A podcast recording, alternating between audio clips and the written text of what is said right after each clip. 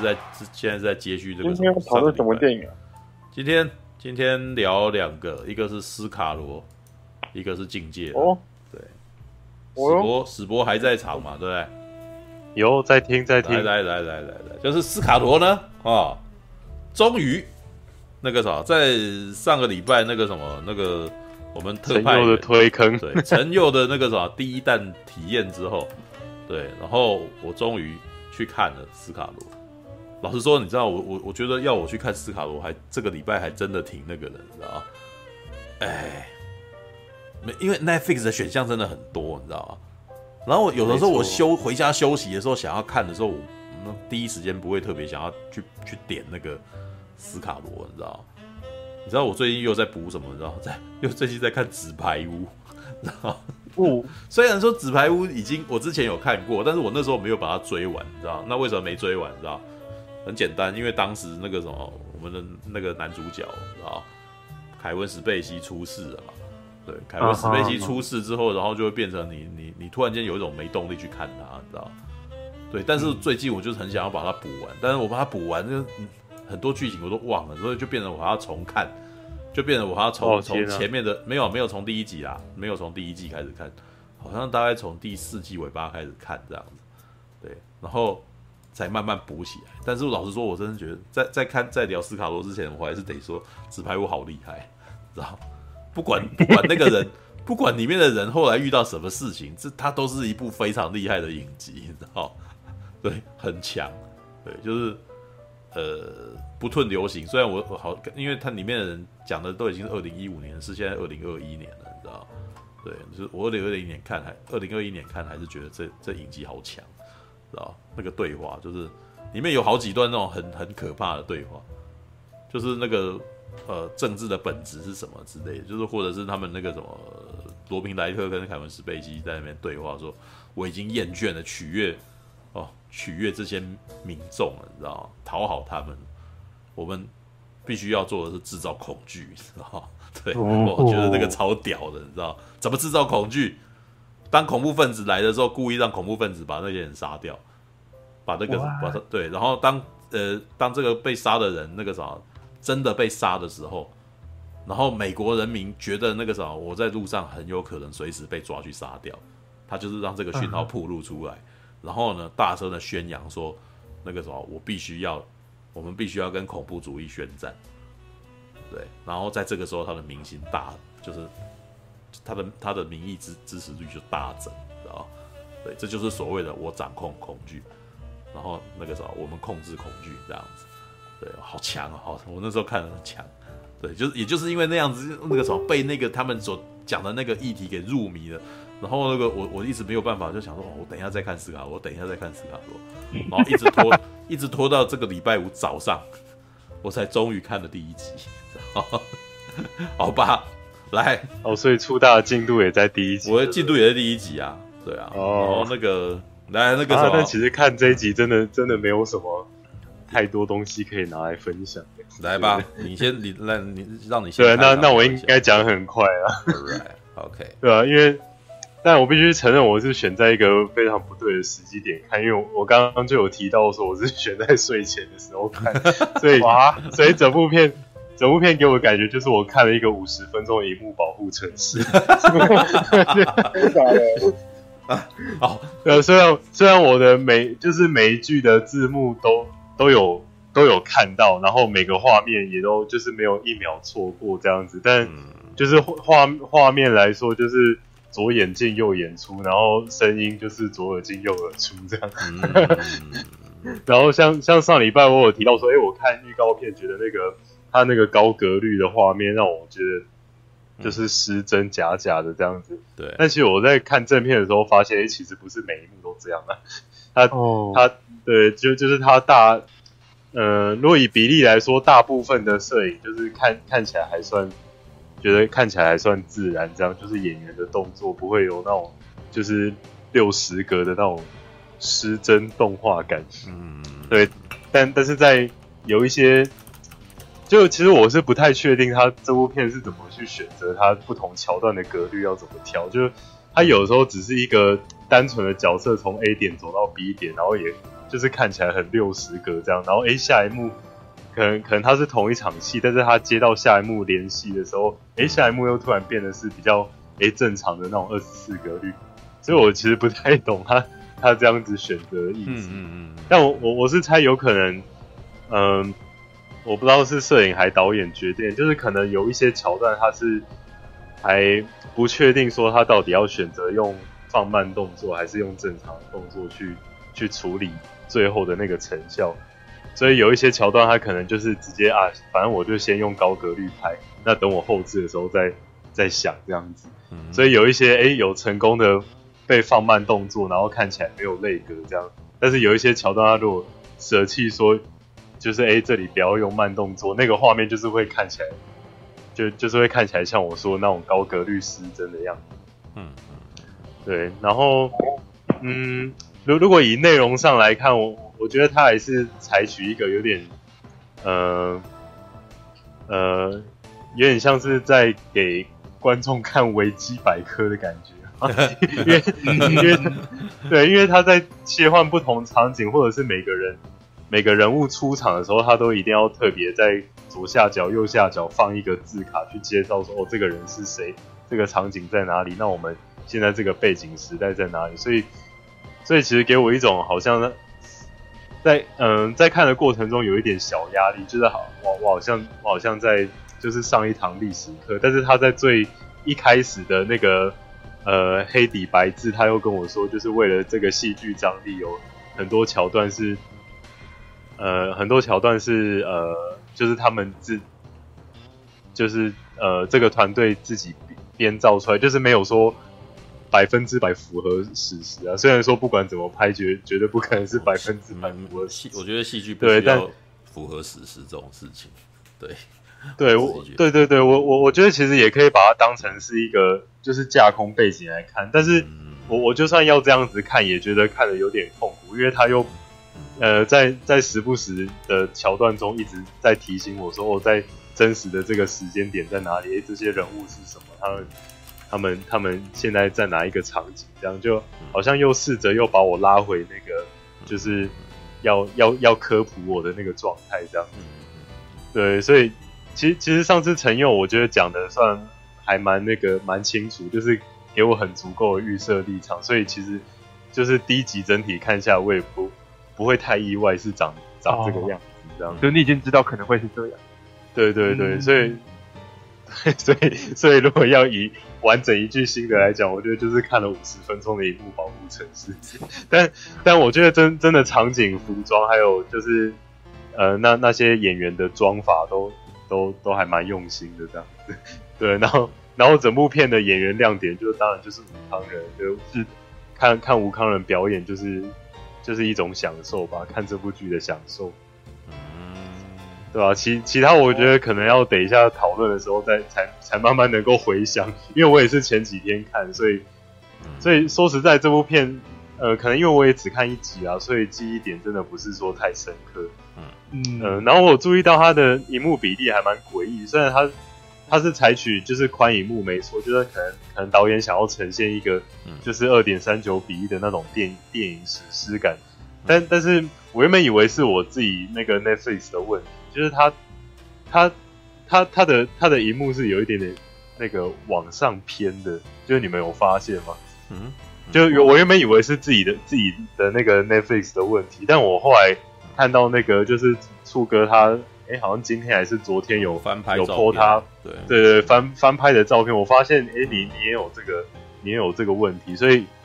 所以我不知道是他原片原是在下面又多加了一条黑边还是怎样，就是他的他的整个整个荧幕是有点往上的，不知道大家有没有发现？有可能。对，但我没有特别注意这件事情。嗯，对，嗯，因为我，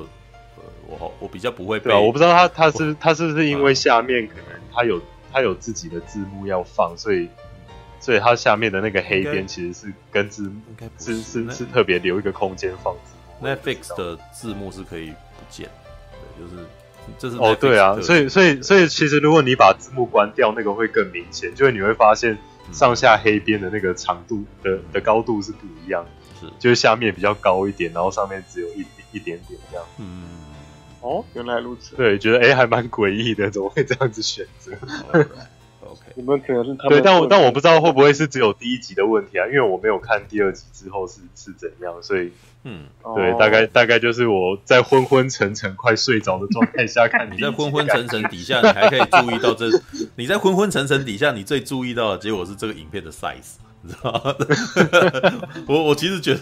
对，我我因为我现在在在看任任何电影，嗯、就是我我第一件会注意的都看赛事的长宽影，对，为什么好？好累，因为因为因为我在因为我在接下来整个观影体验，我会一直不断的去想说他，嗯、那他为什么要选择用这个长宽？我觉得还会不会会不会其实用用别的比例拍呈现的会更好？这就我会一直去想这个问题，因为我觉得长宽比这个是一个非常潜意识的东西。对，这就就是我觉得跟跟音效设计一样，就都是一些其实观众不太会很主动的去注意到，但它其实是一个，其实是一个就是整部片灵魂之一的成分这样子。嗯嗯，还是因为你没有入戏，所以才让你注意到那么多细节的。是啊，我觉得也是有可能。看比例，我一直都没有特别对，但是电影比例这个是我看看任何电影第一个会去注意的事情，这样。哦，因为我自己在剪东西的时候，我会在一开始就决定这比例，但是这个比例有的时候会变成说你想要让观众在哪个地方看这个东西。那电视的话，它的版面可能就会都是十六比九了。对，那那个哦，对啊，对，就就是因为电视的。现在标准格式都是有，那当那变成说你在看各种比例的影片都蛮明显。呃，通常主要的原因是因为电视的骨骼，呃，一般电视就是十六比九嘛，所以大部分人不会喜欢那个画面有黑边。对，那个这个其实以前，我你们应该还是有经历过，还那个什么宽银幕还没有成为普及的年代吧？就电视还是四比三，以前小时候对啊，以前电视还是四比三。那你那时候有没有注意到 HBO 如果看到一些那个什么宽荧幕的画面，它是超小的。嗯，所以那我那时候其实都还蛮痛苦的。那当时的 HBO 他们还会把它截成四比三嘛？对，我后来对我很讨厌。但现在现在也现在也蛮绝的，有也有蛮多直接把那个二点三九比例裁成十六比九。对，那也是对，但但是这其实。都在都让我觉得说那个是，如果他本来创作者要的比例是什么，然后你把它裁掉，我都会觉得还蛮糟的。对，就是对，所以我后来有一阵子很讨厌看电视台的那个 HBO，因为他们都会把它直接裁掉。嗯、对我就是一直希望能够看那个版本，就是完全的。对啊，对，那有的时候十六比九的东西，或者是二那种二十一比九这种东西，其实就就完全是要看你要让观众在哪里看了、啊。对，那嗯，斯卡罗如果是对，其实其实我觉得电视剧它选用宽银幕拍，是呃，可能讲难听一点，我觉得有点 gay 掰了。但是以前对，就是他已经他已经知道说会上小荧幕了，但他他就是还用这个这个比例拍，就是呃，有的时候也是可能想要满足那个高规格啊。对，像斯卡罗二十一比九的满版的话，那。那个如果家里面有大荧幕的话，的确他可能可以看到一些厉害的东西。好，那我我就先直接讲我看的感觉。呃，没问题。嗯，哎，啊，我我早上看的，对，那早上看的时候的第一个感觉是哇，对，他的前五分钟还蛮厉害，好漂亮。哦，对，就很就是他其实有点运用了那个在恒村一带的那种漂亮风景，你知道吗？就如果你们有去过垦丁的话。对，我小的时候去过一次垦丁，然后去垦丁的时候感觉是哇，那那个那个花那个风景真的很厉害。对，虽然我都是坐在游览车里面，然后那个什么看看那个什么那个猫鼻头啊，然后什么之类的，可是他们的那个一个隆起的那个山很很厉害，你知道吗？你会觉得哇，好壮阔的感觉哦。对，那他、嗯、斯卡罗事实上，因为他是发生在恒村那一带的故事嘛，所以他一开始就让那个斯卡罗一族的人，然后到处摆 pose 啊。知道，对，就是他们可能会站在山头上面，然后不知道在干什么。但是就是那，但是那五分钟其实很壮阔，其实很预告片的那种味道，你知道？是对，就是然后还有梅花鹿，你知道？虽然梅花鹿那个什么，我我其实觉得梅花鹿，对，就是虽然这个梅花鹿，我还是感觉出来它是 CGI 的啦，但是那个有做，其实那个什么，那个场面气势也是有起来啊。对，然后音乐也蛮好听的。对，可惜呢。哦，哦对啊，音乐不会出戏，我觉得。我其实到后来有点不太满意那个音乐，因为我其实觉得，如果你想要做大合剧的话，你的音乐应该还要再做的更多。他的音乐有把这个感觉弄出来，但是呢就没有主题，你知道吗？哦、就是没有你们注意，他就是他会在那边、嗯，然后对他有制造出氛围来，但是没有主题音乐，嗯、你知道吗？哦、嗯，对，但是是日本的大合剧常常有主题音乐的，像那个什么，我印象最深刻，像那个陈陈佑不是很喜欢服部龙之吗？对对对，服部龙之的那去做那个 Orange 钢弹的时候，他那个不是有一首很有名的主题音乐嘛？对不对？哒哒哒哒哒哒哒哒，有没有？然后，但是、啊、对对对对对对，然后服部龙之他以前在做那个，我印象最深刻，他做的一个主题音乐是那个新选组，知道哦，新选组的音乐就，你知道我后来听久了，就说这是一群大男人出去郊游的音乐，你知道吗？对，就是他一开始的音乐就是很嗨，就哒哒哒哒哒哒哒，啦啦啦啦啦啦啦啦，然后就进行曲哦，就很很磅礴，你知道吗？那我可以，我可以，我现在可以哼出他的主题音乐，你知道？哒哒哒哒哒哒哒哒哒哒哒哒哒哒哒哒。然后接下来，当他的弦乐完了以后呢，就是一群男人，那个什么是男男中音、男高音一起唱，你知道？一起唱，然后唱什么？没有歌词，啦啦啦啦啦啦啦。然后那时候就想，一群大男人去郊游，然后野餐，知道吗？然后在原野上奔跑，啦啦啦啦啦啦啦啦，那种感觉，知道？对，斯卡罗没有弄这个，斯卡罗应该要弄这个。如果呢，他是大合剧的话，他应该要有一个让人家朗朗上口、气势磅礴的主题音乐的一个主题曲在那边，知道？对他，他有做起这个气氛，但是这个气氛就是那边，嗯嗯嗯嗯嗯，就是对我知道，我知道，但是我希望我每次都听那个音乐，就希望它能够再多出来一个旋律，然后就没了，知道？让我觉得有点可惜，就是有一种烧不到痒处，你开了个头，但是没有，没有，没有，没有到尾巴的那种味道。对，但我也不晓得，其实第一集整部都可能不只是音乐，很多部分都有一点点。呃，我觉得好像要起来，但是有一点烧，就是有一点有一点惊，就是我是你你为什么不再怎样之类的那种感觉，那种对。嗯、好，我继续说，那前面的那一段还蛮厉害的，对。但是我有注意了一下，你知道，就是我家 Netflix 有一个用 PS 四 Pro 看 Netflix 有一个功能，你只要按 Option，你就可以知道它它是几 P 的，你知道吗？哦、知道我看纸牌屋。哎它会不会一直跳来跳去？那都没有。如果你的流量稳定的话，就不会跳来跳去。如果你家网络烂，那就是可能一下三六零跟四八零这样子啊。对，那像纸牌屋按 Option 下去就在二一四零，你知道吗？二一四零 P 那就四 K 的，知道吗？对对对。但是呢，那个很可惜，斯卡罗就一零八零。对哦。然后他一零八零，我我其实觉得他本来拍应该不是一零八零，他只是压输输出的时候输给输给那个 Netflix 是一零八零的那。有些画面呢，就有点可惜，它可能在压缩的过程当中有有有，就是它可能没有压得很好，所以有些画面就是我甚至可以感觉到那个有那个条那个什么扫描线，你知道？有些地方有扫描线跑，或者是那种斑马纹跑出来。对，所谓的什么叫斑马纹，你知道？你在看电视的时候，如果是百叶窗，或是那个人穿有人穿衣服穿着那个。横条纹的，你就会突然间觉得那个人那个人的衣服都在都在闪动，你知道吗？是对，就是通常是属那个什么，他们拍到的东西的细节太多，然后他在动的时候会突然间在那边，你就会觉得这个东西很奇怪这样子。对，嗯，斯卡罗的前面有几个画面有出现这种斑马纹，哎、嗯，我好像也有印象，对，就是、就是会跳一下这样子，一条这样，没有，就是他的那个细节，他他们可能拿的那个，比如他们的那个原住民的服装啊。斯卡罗的服装，他们可能花式是比较，呃，他们的那个什么身纹路是比较多的，所以他开始跑的时候，那个东西就有有就这样，就就看那边，你会看到看到斑马纹在那边跑来跑去这样子。对，武打戏拍的每张没有，他们就是一群混混，然后在那边 就是扭打在一起，扭打而已、啊。哦，对，然后对，你可以可以仔细看那个，就是主要两个人以外的后面那些人都会打超假的，就有点没拿拿刀我贴在你的身体。再拿出来，这样。没有特别注意这件事，还我们应该把它放大，然后看旁边的人 的乱。对对对，我没有特别注意，因为因为看第看第一集，老实说，他资讯量挺大的啦，他资讯量很大，所以我基本上我都很努力，我都很费心的在理解到底发生什么事。斯卡罗有一个特征，就是每个人都讲自己的台词，所以没有每个人都讲自己的语言嘛，所以至少在里面就有出现闽南，然后客语，还有斯卡罗他们当的主语这样子。哦，还有英文啊，还有英文，对，一点点的英文，一点点的英文这样子。那呃，我觉得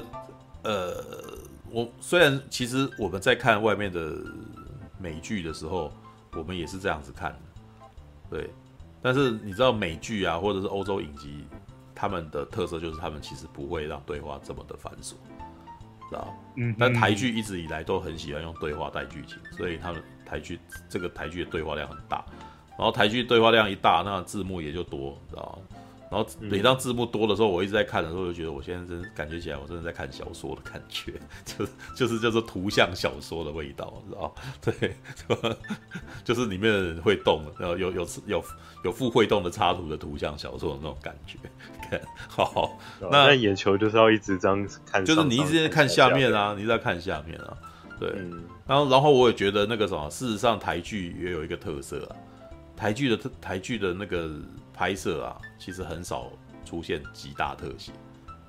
对吧？你在里面不会看到眼睛特写这种东西，你也不会看到只有半边脸这种东西，没有。它它的特写最多都就就可能是我的那个什么切半切半身，这个已经够大了，你知道？对我我那时候觉得他的他们的分镜比较没有，就是比较不会那么大胆了，对。然后这个故事一直演下去，事实上我觉得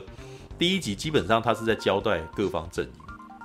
对对。那可是大概在前二十分钟，我都有点搞不清楚状况。对，对，对你你你可能会看到一个年轻人在那边心情很不足，然后吴康仁过来嘲笑他一番，嗯、对，然后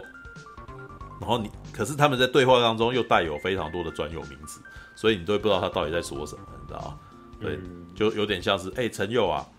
你今年也十六岁了，然后我们来去那个。哦，来去那个，然后接下来你就会这个，这个以后然后去怎么，知道？然后我那时候就搞不清楚这个跟那个跟怎么到底什么意思，知道？嗯。然后我只能够非常狐疑的在想说那个那个是什么，这个是什么之类的。然后里面有非常多的地名，我其实并不知道在哪里。对，所以当他们说要去哪里，然后跟谁会干嘛的时候，我其实有点不知道你到底在干在讲什么，你知道吗？然后这个疑惑大概在过了大概三十分钟。他们进入了一场，他们已经械斗了，啊、哦，嗯，就是客家人跟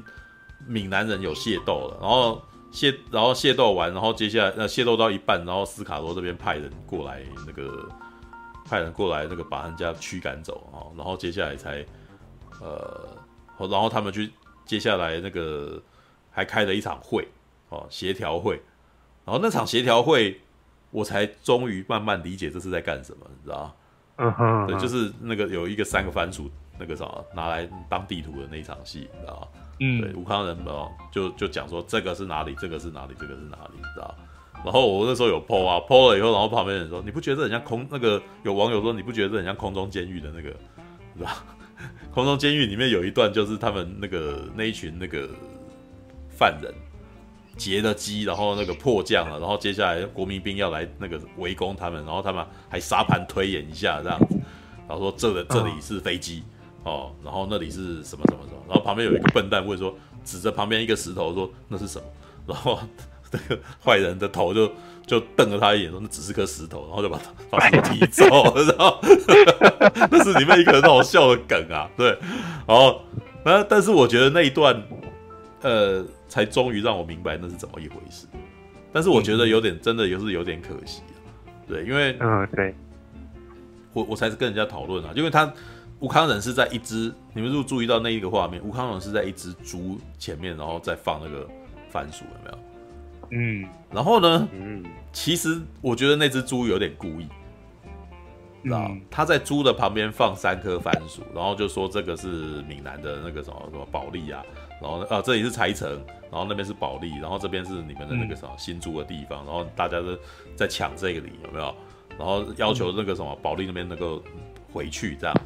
哦，这样子那个才不会起纠纷，这样子。对，那可是过后，接下来斯卡罗的这个什么二当家就来嘛，二当家就来了，然后就就说他要把这个地方收回去，这样子。对，然后。我一直都觉得，我后来在看的时候，我觉得事实上那只猪啊，就是斯卡罗，知道斯卡罗在猪旁边，然后有三个番薯，知道吗？对，但是他没有，他在叙事分镜上面没有没有再进一步做，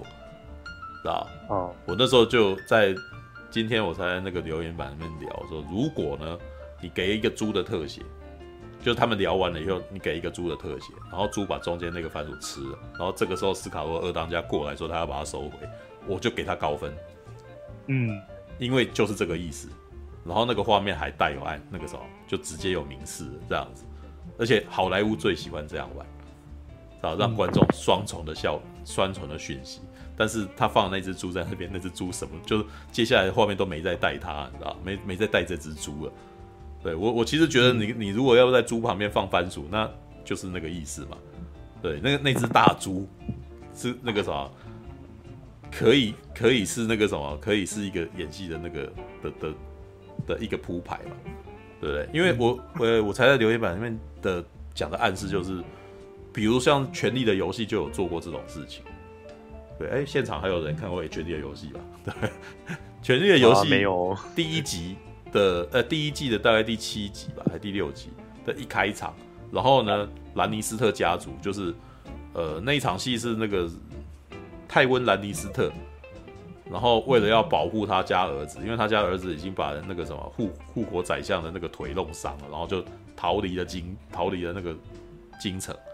然后接下来那个什么泰温兰尼斯特特派兵过来，知道派兵过来以后，然后那个什么他们在泰温的那个帐的那个帐篷里面。在对话，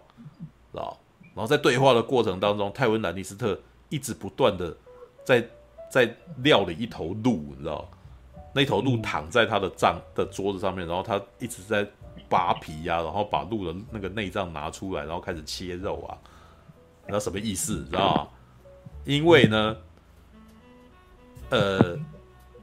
权力的游戏里面的那个国家的那个王朝的那个国王，他。呃，拜拉席恩家族哦，他的那个什么家徽是一头公鹿，知道、嗯、那泰温莱迪斯特在那个什么保护他儿子的过程当中，然后他他事实上他是这个什么皇后的爸爸，知道皇后的爸爸，然后还保护了这个所谓的那个什么呃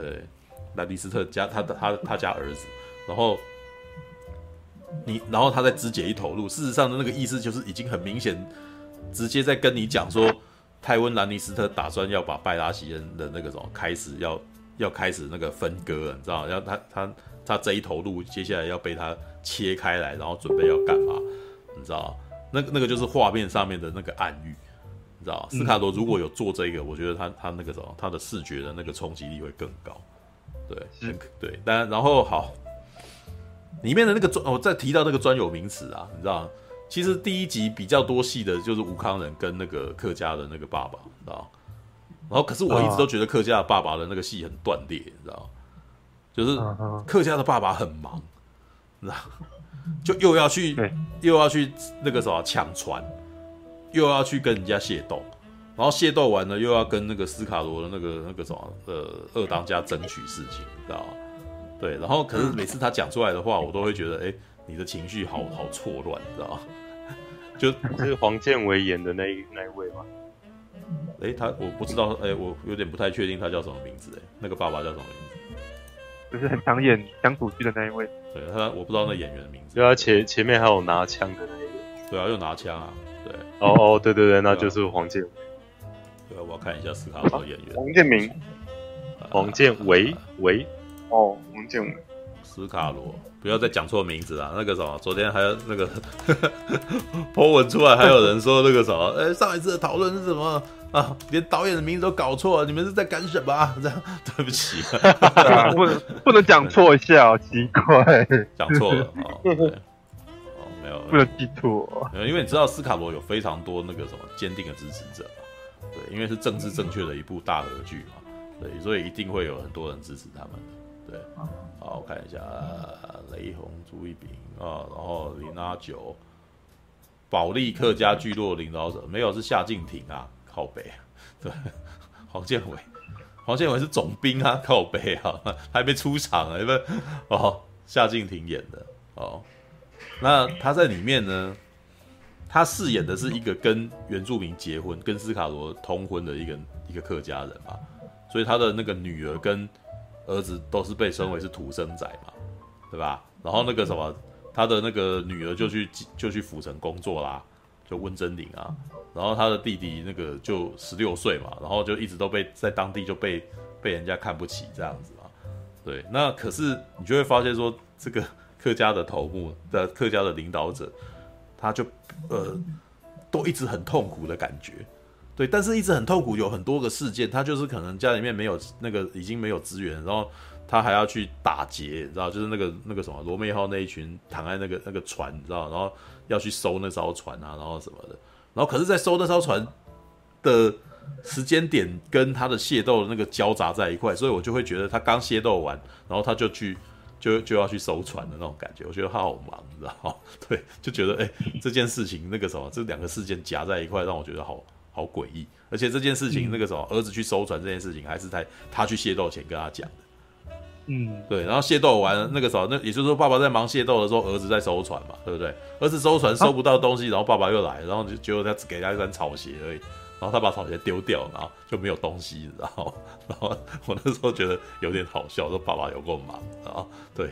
儿子应该也不知道爸爸差点就会被杀掉，的？刚刚对，然后好，而且里面有一段爸爸那个什么，这个夏靖庭讲的话让我觉得很疑惑，知道吗？他说：“我们要杀过社寮中线，然后我那时候想说，社寮中线是什么？知道吗？就就那个年代好像也没有中线这个这个名词吧？对，射雕中线，对，就是我我，然后射雕在哪我也不知道，你知道吗？对，所以所以我那时候就觉得这一第一集的最大麻烦就是我完全完全对地名错乱，你知道吧？”是的，对，如果我单看这出剧，我我我会搞不清楚你们到底在讲什么的，我我也不知道你们人要去哪里或者什么之类。然后虽然有那个番薯地图，但是我知道的资讯还是太少了。对，是，对，那所以我留了以后，然后人家讲说很多大河剧其实有做地图出来了。对，就是说你真的很想让人家搞清楚当时发生什么事，其实是可以画个地图的，知道吗？就就就就做个二 D 地图，然后那个区域在哪里，然后他们再往哪里走之类的。对，不过现在在社群上的确有很多人就开始做这件事情。但是你不觉得，如果如果是这样的话，是不是也代表这出剧其实其实缺乏这个讯息，所以才变成大家必须要 变成大家必须要事后做功课？对，他反而要依赖网络的力量，对，来完成，变成大家要把你补完嘛。对，但是这其实就是这出剧可能有有一个他的问题，就是他会他让你搞不清楚他。他到底要干嘛？就是人人人要去哪里？哦，那个地名跟那个有点混乱，对，还有人物组成这件事情。但是，哎、欸，可是，嗯，怎样？我你换个角度想，那他不就变成说可以让民众去帮他补一些东西，他反而造成说另外一种互动跟一种就是乡民会自己去帮他补东西呀、啊？对啊。他反而是会造成一种跟，就像我们常常会看到嘛，从什么东西看这个东西火不火，迷因梗多不多，就知道这个东西火不火，有没有？如果你迷因梗很多，或者是愿意帮他做东西，愿意帮他补充资料的人很多的话，那那个马达断掉了，哎，断掉了吗？啊，嗯，就断掉了吗？看，看，我大概我大概知道他，我知道知道马大的意思了。对啊，但是我其实觉得，如果以戏剧来讲的话，这其实是戏剧失职，你知道吧？对，嗯、就是我以前常常在讲啊，就你不应该那个就以作作品本体来说，你以作品本体来说，你不应该要求对方要去做功课这种事情。嗯，对，就是当然有时候有一些，除非导演是想要邀请大家一起来学历史，对啊，就没有那个模糊，不是，但是你要知道这一出大合剧它本身的目的不就是要。大合剧的目的本来就是讲历史啊，对吧？那讲历史，那你还讲的不清楚，那讲呢？知道吧？对，嗯、对，就是那大家你要讲说它是大和剧，那我们就拿日本大和剧的方式来来来来那个吧。对，日本大和剧讲的超清楚的，你知道吗？就会有一个旁白，嗯、这个时候他内心想着怎样，然后这个时候他那个什么，他还有一个敌方势力，然后还有地图展现，你知道吗？对，然后、嗯、OK 那个。但是我得说，我看日日本大和剧呢，老实说，他们的人物关系的复杂程度，事实上比斯卡罗还要多了，还要还要复杂很多啊。对，但是也不能够说我立刻就看懂了。对，那但是我刚刚呃被打断，就是我并不觉得斯卡罗的第一集不好看，老实说，他还蛮好看的，因为我大概看到械斗那一段的时候，我感受我接收到的讯息。呃，我觉得我我感觉到导演、编导、制作团队他们接收到要传达出来的讯息是什么？他其实是在讲说，台湾这个地方事实上就是很多集团，就没有任何一个地方就是呃是可以被称之为这里是台湾，知道吧？这里有斯卡罗人，这里有那个什么府城哦，清廷，但是呢，清廷有没有照顾他们的客家人跟闽南裔？没有。这些人其实就是租地，然后自己生活，对，所以他们就是械斗，然后清廷也是不会来管你的，对，所以基本上他就是在一个蛮荒之地，然后大家各自奋斗，知道？我那时候在看的时候，就有一种不由得的感受，就是说，其实台湾现在好像也也差不多是这个样子，对，我以前常常在跟大家开玩笑说。大概台湾过了台北市之后就，就就变成无政府状态了，应该怎么说呢？因为台北市这个区域的那个什么警察执法度非常的严格，你知道？你可是你只要突破新北市以外，就基本上那个什么警察的那个什么能够管得到的事情就没有那么多了。至少你在云嘉南一带，你那个什么马那个什么开车停马路边，摩托车乱停。警察是不会来抓你，警察也没有那么多人可以来抓你之类的。然后很多人起纠纷都私下解决啊，都找人乔事情，对。然后你就会发现那个什么，这这就是所谓跟那个什么斯卡罗里面那个闽客两家械斗的那种情况是很接近。也就是说，我们的民风大概在从那个时候就已经确立起来了，你知道吗？对。然后斯卡罗又是一个独立的那个什么一个群体这样子，所以虽然台湾哦。美其名说有一个清廷那个什么的政府单位在那边统治，但是事实上他的管辖事实上是非常薄弱，所以这一群人事实上就是在一个蛮荒，这一群人就是在蛮荒之地，然后大家各自努力，对，然后我觉得他们的美术也正也确定了这一点。你你其实基本上看到，无论看到闽南，你看到客家人，或者是看到那个武康人他们那一群人，你知道，你都会有一种感觉，这地方好荒凉啊。啊，就哇，好穷，知道就是每次给钱，就给工钱都是只几几枚文银，就是几枚钱币而已，一点点，我根本连看都看不到那个东西，你知道吗？哇，这一点也觉得，嗯，那个什么，我们现在台湾好像也这样子啦，你知道吗？就就对，大家工作难找，那个什么，金钱微薄，你一辈子可能都买不起房子，不都这样吗？对不对？就是大家都是那个什么，每个人大概的状态就是这样子嘛，对，那。大呃大河剧投射现代的那个思维，你知道，这毕竟它是由一群现代人去拍出的大河剧，所以它里面其实我我我都觉得他们可能或多或少或者不知不觉隐藏了一些这样子的讯息在里头，你知道？对，就是我就是一从古代的都看他们在演一个时代时代剧，但是我看到的东西就好像那个什么有有一些现代的那种价值观跑进来，尤其是那个谁啊，我们的那个女主角，我知道？女主角。从头到尾，你知道他刚开场的那个东西，他一直在跟人家收钱，你知道吗？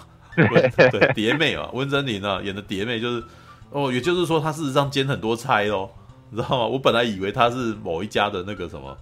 的的婢女，结果他没想到他到处跟人家收钱，你知道？原来他是翻译，你知道吗？对，既当翻译又当丫鬟的那种感觉，哇，金价厉害，你知道？这如果在现代那个什么，应该是高收入分子啊。知道吧？但是在 在但是这边他只能够拿一点点钱而已，知道对，嗯哦，然后还有什么？哦，其实我觉得看斯卡罗最给我第一集我那个什么最大的感受就是这个，这是一个那个什么，这是一个很荒凉的地方。它其实甚至你可以把它当成美国西部片的感觉来看。哎，有一点哦，对，就是大家就是无政府地带，然后法没有什么真正的法规，然后大家那个什么基本上恃强凌弱啊。知道嗯，就是就是基本上是有点像那个，他更像是帮地方地方集团的帮派在互相在那个什么，在互相争斗这样子。那我觉得有一部电影，好莱坞电影事实上是很接近这个的，故事精神接近，叫《大地英豪》啊。对，麦克曼恩啊跟丹尼尔戴路易斯啊合作的一部电影叫《大地英豪》。那《大地英豪》基本上也是在讲美国，就是还没有出现美国之前，英国跟法国的那个在那个美美洲殖民地那边，然后有在争斗，有在战争，然后在这个时间点，那个印第安的部落，哎，熊那个你你音效把它关，你麦克风把它关掉，对，你磨麦，好好，对对对，好，你把麦克风进，对。就熊，基本上你不讲话的时候，你最好是把麦关掉。对，就是你你麦克风那个地方按一下你就进哦。OK，好，好，对，就是在呃《大地英豪》那部片嘛，就是其实就是在讲说他们在美国还没有出现之前，然后英国跟法国在当地哦争争争争争他们的那个殖民地在打斗，然后两边都各自雇了印第安人。哎，没有，英国好像没有了，法国那边有雇印第安人这样子。然后丹尼尔在路易斯那边其实是另外一个族的人，然后，诶，保护了这个英国的一些人这样子，对，那你可以感觉出来那个什么，就有一种那个氛围，就是所有的集团军在那个地方都也都不是很强的实力，然后呢，印当地的印第安人事实上是对这个法国跟英国人都有一个那个强烈的恨意，知道吗？对，就是因为因为那个什么，这是他们侵入了他们的他们住的地方，对。那，呃，我觉得麦克曼恩拍的那部《大地英豪》，它有很大一部分，它的故事其实也是属于那种讲的没有那么清楚的情况，但是呢，有非常多的那种情感面的部分。对，里面虽然他的部，他那部片的男主角是丹尼尔戴路易斯，他的封面是丹尼尔戴路易斯，那个他的海报是丹尼尔戴路易斯在奔跑的画面，对，但是丹尼尔戴路易斯是个白人，知道？然后那部片叫做《最后的那个什么莫西干人》，知道，《The Last Mohican》就是那个，然后莫西干事实上是那个什么丹尼尔在路易斯所演的那个角色收养他的那个部族，你知道吗？然后原来，但是我在看那部片的时候发现，事实上麦克拜恩想要讲的事情是他丹尼尔戴路易斯那个角色的弟弟，他的他的那个什么印第安弟弟，你知道吗？然后里面一直常常在。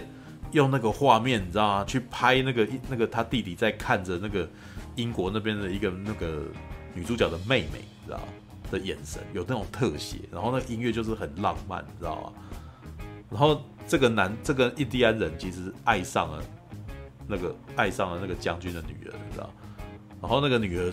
女儿一直都不知道这个女儿是不是也爱有有没有回应他，但是呢，这个。最后的墨西哥人到最后那一刻，他愿意为了为了他保护他，然后那个呃跟他同归于尽，就是跟他就是呃跟他一起掉到瀑布底下死掉，这样。哪怕那个女的根本就不知道这个男的在喜欢她，知道吗？那个虽然它是一部非常冷硬的那个战争片，但是有好几幕到最后，我突然间感觉到里面有一丝男人的浪漫在里头，你知道吗？对，就是如果你注意到麦克曼恩，然后麦克曼恩其实很喜欢拍那种。不太讲话的男人，然后他们内心软弱的层面，知道吗？像 The Heat 那个烈火悍将，知道吗？嗯，对，就是那种感觉，就是男主角都沉默寡言，不太爱讲话，或者是非常暴怒，但是他们里面内心有柔软的那一块，你知道吗？劳勃迪尼洛在里面演的那个角色，会有一个哦，他好像觉得这个女生很可爱，然后那个女生吸引了他，但是他还是酷酷的哦，不太愿意跟着他，不太不太为他展露什么，但女的也被他吸引这样子。然后，可是他们会知道说，呃，劳勃迪尼洛会知道说他自己本身他过的是上那个什么嗜血生活，你知道，就是他是他是在他是个罪犯，所以他不太可能拥有那个什么一个幸福的人生，什么，所以他最后还是离开了这个这个女生。然后或者是那个迈阿密风云，迈阿密风云里面也是也有很很大一部分，尤其是那个巩俐啊，巩俐跟那个那男主角是谁？男主角是那个哎。科林法洛，对，科林法洛跟巩俐的那种，哎的那种情愫，你知道吗？麦克曼一直都很喜欢写那种那个什么硬汉男人的故事，对。那我不晓得那个什么，接下来斯卡罗会不会有儿女私情的部分？对，我觉得可能他们在他们政治正确跟那个政那个什么历史使命感的熏陶之下，他们可能会觉得不应该谈什么儿女私情吧。对，但是有的时候这种故事，它需要一些那种那个什么人物的儿女私情在里头，会比较会会会会让这部片会比较好看一点。对，嗯，那比较有灵魂。第一集呢，比较多的是亲情，哦，虽然第一集很多都是各方角力，但是第一集唯一一个透露出来亲情是客家的客家庄那边的那个爸爸跟儿子，你知道吗？虽然我个人觉得最后那场戏实在是有点有点狗血，你知道吗？你们今天早上应该有看到我留言嘛，对不对？我正好在早上边看然后边截图，你知道吗？我我那时候有笑说，这这一场戏是那个什么，就是。呃、欸，那个儿子跟他爸爸死别的那场戏，我再看一下，他爸儿子叫什么名字啊？对，十六岁的那个儿子叫什么名字？阿杰，阿杰，哦，阿杰，哦，所以，呃，姐姐叫做蝶，哦，然后那个弟弟叫做杰，啊、哦，蝶妹的弟弟叫阿杰，哦，对，然后爸爸叫林老师，我爸爸本来我都不知道，你知道，对，林老师，哦，好，那那一段是他的。哦、呃，他的爸爸，然后带着那个什么，带着儿子，然后想要把那个罗妹号的那个船员有没有送到府城去，然后结果被围攻了，被围攻，然后那个时候在晚上的时候，然后那个什么，爸爸就突然间就是他就身上就中了一枪嘛，中了一枪以后，然后那个儿子就在那边叭叭叭这样子，然后就说你赶快把他带到府城去这样子，然后。儿子就还在那边说，哭喊说：“你不跟我一起吗？”这样子，然后爸爸就很酷的说：“不跟你，这种我如果跟你一起，那谁来陪你妈妈？”这样子，哦，因为他妈妈已经过世了，哦，他们两他们的那个家也被烧掉了，这样子，然后，然后于是呢，他就断后，然后那个儿子阿杰就带着那个人就远去，远去了以后呢，然后接下来爸爸突然间那个什么瞄一瞄，开了一枪以后，然后就突然间转身。跟着阿杰走，我想我那时候想说，啊，你不是都已经跟他死别，然后叫他断，要不要帮他断后了吗？你为什么突然间转身面对，转、身跟着阿杰走？然后结果果不其然背上中一枪，然后我想说你你这个笨蛋，你知道那一瞬间有有一种力力气阿打哦，这样子，就是他刚刚讲的，然后接下来所做的事情是违反他刚刚讲的话，然后他背上中一枪，背上中一枪，然后就躺地上了嘛，躺地上，然后那个什么儿子。看到爸爸倒地，然后又回来，然后我那时候就说：“哦，这个真的是台湾人最喜欢的跑过去又跑回来的戏，你知道吗？然后就很不干不脆了，你知道吗？就然后两个人就在那边死别这样子。我说你刚刚已经死别一次，然后这时候爸爸就还掏出一把刀，然后对啊，你刚刚怎么不给？你知道吗？就对，现在才想到。然后接下来呢？”爸爸头部中一枪，我就想哇，晚上头头中枪，哇，这对方神射手，你知道？哇靠！然后爸爸就死了，就是话讲一半就死退场，你知道吗？然后我那时候就想，他有跟他解释那一把刀相应的，对对，就他讲完了以后头就中一枪嘛，对 不对？然后就刚好讲完嘛，对 不对？然后，然后我我我其实觉得他这一场戏的铺排，你知道吗？跟《火神的眼泪》那一场那个什么，呃，救护车，然后在在那个。那个将死的病患去沙滩边看海，然后呢，去捡贝壳给他，是同一是很类似的操作方式，你知道吗？扭扭捏捏的那个，你本来说不要，然后后来又要了，然后然后然后那个感觉就，然后到时候因为你在那边前面犹豫不决，所以你后面所做的这个交代的那个情感就就已经被冲散，你知道吗？嗯，你了解我的意思哈？那对，那我那时候就会想说，你还不如你们两个人一起。很辛苦的那个什么，就是逃逃逃，然后那个时候，然后在这个时候爸爸受重伤，然后这个时候跟他死别。你不要让爸，不要让儿子去了又回来，你知道吗？然后然后死别两次，你知道那种感觉，就让我觉得你那么不干不脆，然后一件事情放两次交代的那种感觉。对，我都不知道他是要拖还是要怎样，你知道吗？对，就是那场戏的铺排有点，但台湾的戏真的常这样，你知道吗？就是好，我都我都觉得可能是为了要拖时间，所以你叫他走，然后去那边，然后回来中枪，然后又再回来，然后两个人在那边来来走来走去，十八相送的那种感觉，然后对，好怕，对，这一点是我其实觉得那个什么小不满意啦，小小不满意，对，那可是虽然我虽然我觉得我从刚刚到现在讲的好像都是问题，对，但是、嗯、但是前面的几个什么什么音乐啊的问题是。美中不足啊，对，其实它有达到它的效果，uh. 但是我觉得它如果要再上一层，这这个就就立刻成为了那个佳作，你知道吧？它现在对我来说是哎、嗯欸，好七十分的东西。对，如果它的音乐有到达那个什么，它它主题音乐有做出来，哇，就八十分，知道吧？对，然后他如果陈佑目前是看到四集吗？对啊，对啊，对四集。那他，那你目前看四集有感觉到他有主题主题曲吗？没有啊。哦，那哇，对，就那可能就真的没有。那那不第第一集有片没有片头，那第二集有片头吗？没有啊，啊哦、好吧，那是哦，因为通常片头就是主题曲该出来的时候啊，对不对？哦、通常不都是一个那个我们做出一个主题因为，比如说像那个纸牌屋嘛，纸牌屋有有一首噔噔噔噔噔噔噔噔噔，有没有那一首歌啊？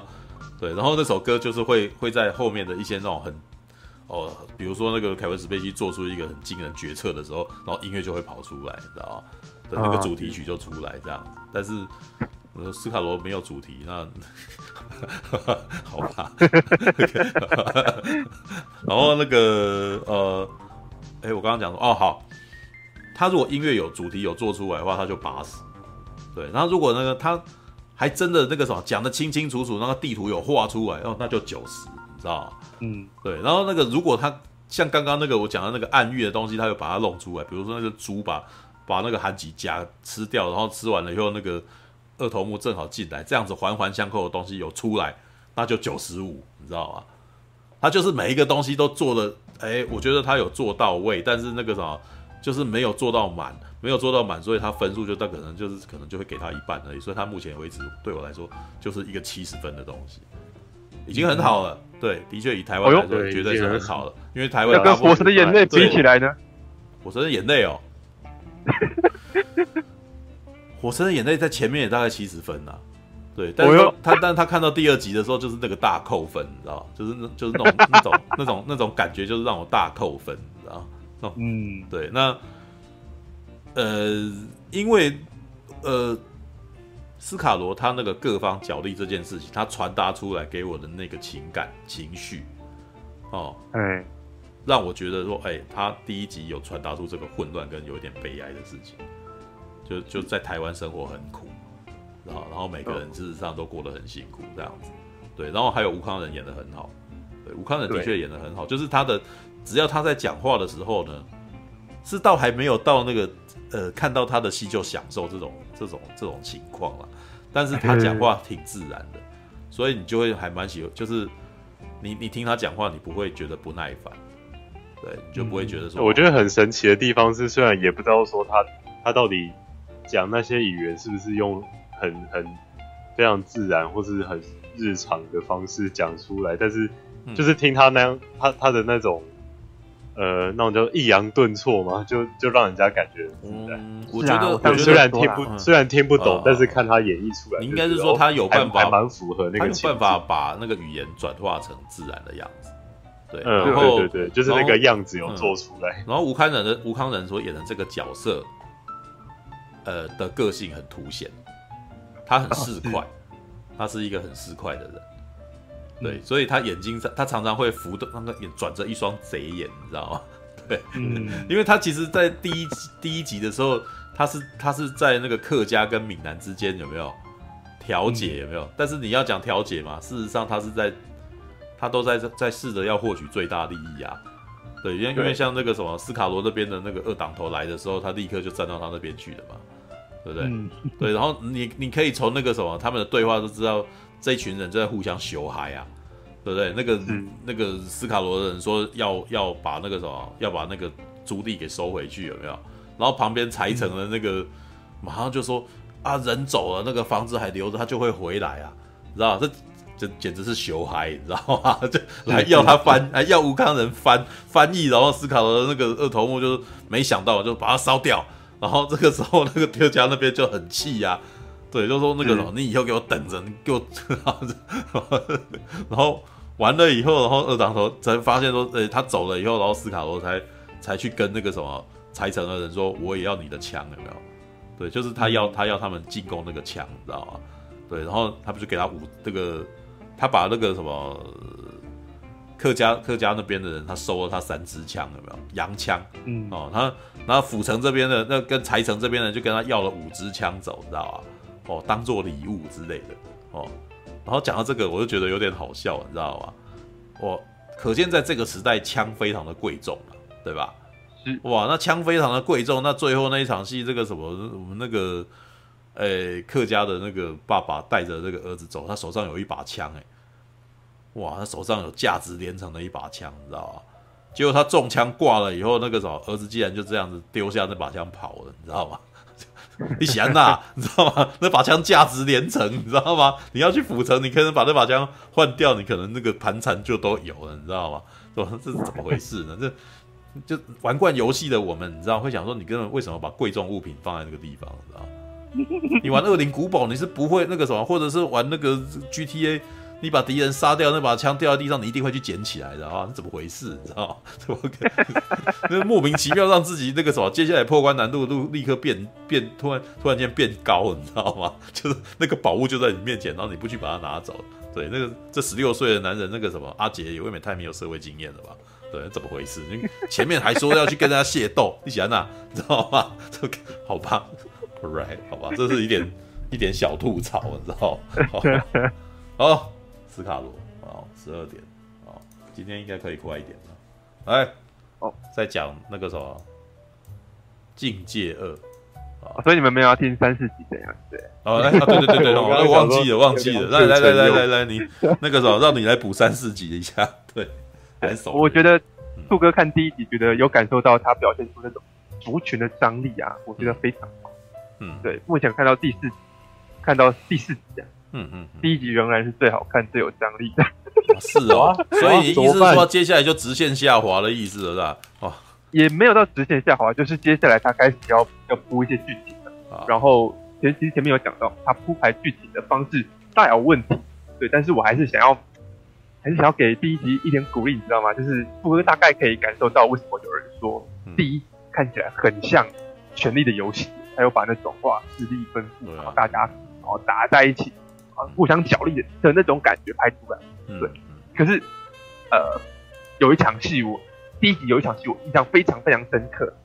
就是你说的那个他没有办法在几句台词里面就把讲清，嗯，这啊的这个缺点。那场戏是呃乌康人的社寮，他们突然发现好像远方有冲突发生，嗯，然后乌康人他们马上就要全全装戒备了，嗯，然后有一个。有一个人在瞭望台上，那句台词我印象非常清楚。那句台词是“客家人杀过中线的”，啊，这是在你破的那一个就是下集里说我们要杀过中线。啊之前就已经有这句台词了。啊，我们都还不知道什么任何事情的时候，突然有一个人告诉我们说客家人要杀过中线。然后我看的时候我还以为是哎呦客家人要来攻击社寮嘛。对，然后结果不是，原来是客家人要跟闽南人打起来，然后这已经是好几个镜头之后的事情了。嗯，对，然后我就想说，这明明可以讲得很清楚。你看，如果那句台词是远方瞭望台上面的那个人讲说，客家人啊，大概是这样，客家人越过中线要跟啊另外一边的福福建人打起来了，我们可以从一句台词里面马上就知道，没有，他其实也不应该这个势力关系，如果不翻中线的话。他只要只要翻那个什么越过地界什么之类的，就都好好一会会会比较清楚，你知道吗？是啊，可是重重点是他越过越过地界去跟谁打，你懂吗？哦、就是那句台词应该可以同时传达这些讯息。嗯、然后但是呢，这个这个剧组他们在叙事的过程当中写剧本，或者说镜头语言都没有办法把资讯浓缩，所以你你虽然说这部剧很多台词，对不对？你一直在读台词。可是你有没有发现，其实每一句台词的，呃，它并不是资讯量太多，它是资讯量太少，所以少到很多东西你都无法马上去判断。他讲这句话是什么意思？对他他的东应该是说他们的对话很不口语啦，所以我常常对我我在看第一集的时候，我我其实在看第一集的时候，我必须常常退带，我必须要常常哎，我你你刚刚讲什么，然后就再退回到十秒前，退回到十秒再看一次，我要我要思考一下才。搞清楚他，你你这句话什么意思，你知道？但是如果你没有要，嗯、你你你如果是去电影院什么之类，或者是电视台在那边播的时候，哇，他就这样飘过去的，我会搞不清楚你到底刚刚讲什么，知道？对，这个这是在 Netflix 底下才有办法做的事，我一直要倒带退你刚刚讲什么？当然，因为但是有一部分就是我刚刚讲的所谓的专有名词这件事情啊。嗯、因为专有名词你已经不够直觉了，你已经不知道他到底在讲什么了。对，嗯、然后有一些地名你又跟这边又完全没有没有交集，所以你根本就不知道他到底在说什么。嗯、那呃，我刚刚出前面有讲啊，说在美剧或者欧呃欧美的那个什么影集，他们不会这样做，他们多半都是让人跟人之间然后眉来眼去，然后让让表情就知道这两个人敌人之类的。对，然后然后接下来就讲几句象征的话，这样，然后旁边人当然会有解释名词啊，然后但是解解释名词他也不会在一句里面讲那么多，知道？嗯，但是也有可能是翻译的问题啦，有可能就是到了就是到台湾这边翻译，他会试着把它翻成比较口语化，但是现在这个情况呢是反过来的，它是一部台湾制的剧，然后但是他在做这个剧本的时候，他的那个内容的那个文字文字有没有？好像很想要让你知道那个东西的专有名词是什么？为什么？因为他们讲的东西也不是国语，所以你不会，你不会听懂，所以你一定要嗯听他那个，你一定要看那个字幕，然后那个字幕就是非常文学味的东西。是是，对。那这文学味的东西就不口语，你知道不口语，那你就你就看不懂，你看不懂，然后你就要想一下。然后可是如果他一直在对话的话，他就飘过去，你根本来不及想，就过去了。对对，好吧。你们还记不记得那时候吴康仁对于呃？械斗要来求助的人，他讲一段话，他说：“呃，什么社社寮是做生意的，然后呢，两边通有无，但是秤砣不会偏哪一边。”嗯，这句话我也是倒带看了两三次才对哦，我明白你是什么意思。哦，你讲这句话，而且倒带倒背起来了。对你，你们当时有办法一一看就马上知道他是什么意思吗？没有，我不知道啊。对我其实也没办法。对他不会，呃。他这个，他后面在讲说我要去调解什么时候，我也还搞不清楚他要调解什么。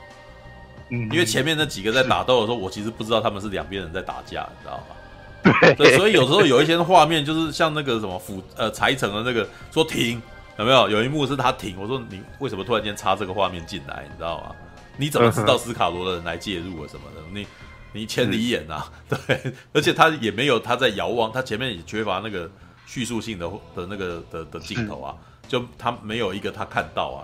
他好像未卜先知似的，你知道，走一走突然间这样子，然后张开，然后就叫后面人去善后这样子，哇，那个这个人大概心电感应感受到的那种感觉，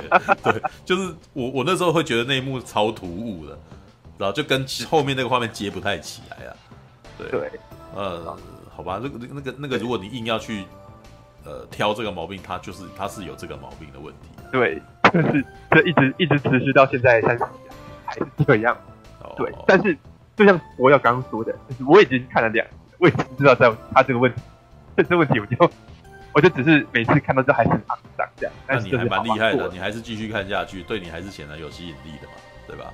呃，对，因为他第一集拍的真的是很好看，嗯、然后然后武康人真的是演技好好的，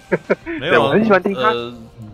你不是有丢一个连接过来吗？就是那个纪录片嘛。对不对呃，对对，呃，恒春，哎，那叫什么？设顶的孩子，哎，那个纪录片，我告诉你，那个纪录片，我一看开头，我马上就觉得说，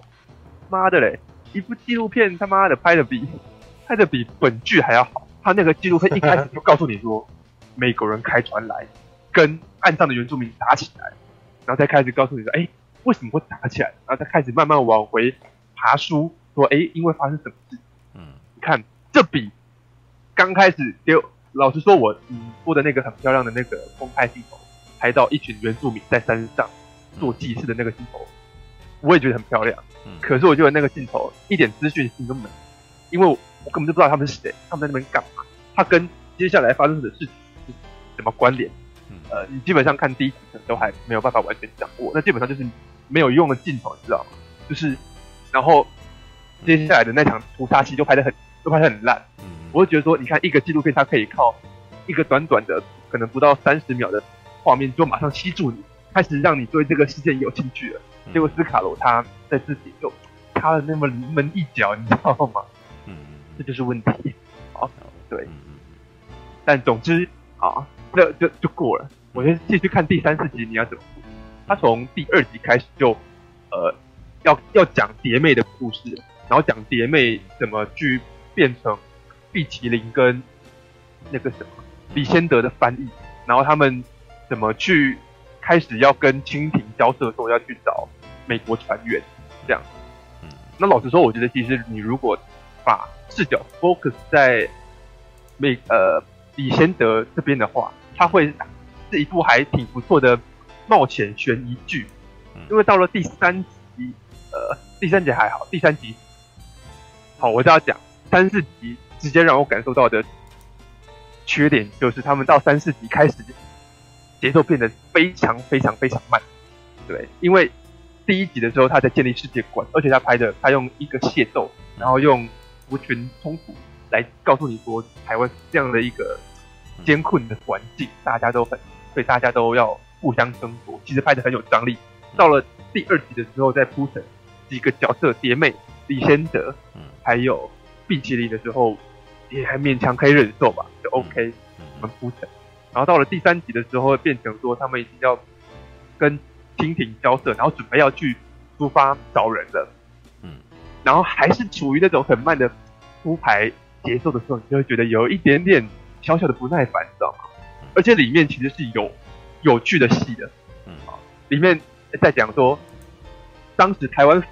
的两个上上司吧，算是上司，就是类似道台大人跟总兵大人，嗯，我忘记是不是倒台，但总之就是两个上司，他们对于要不要出兵帮美。去找美国人是有意见的，嗯，所以那时候出现了一个很搞笑的，嗯，场面，就是，呃，李先德跟毕奇林站在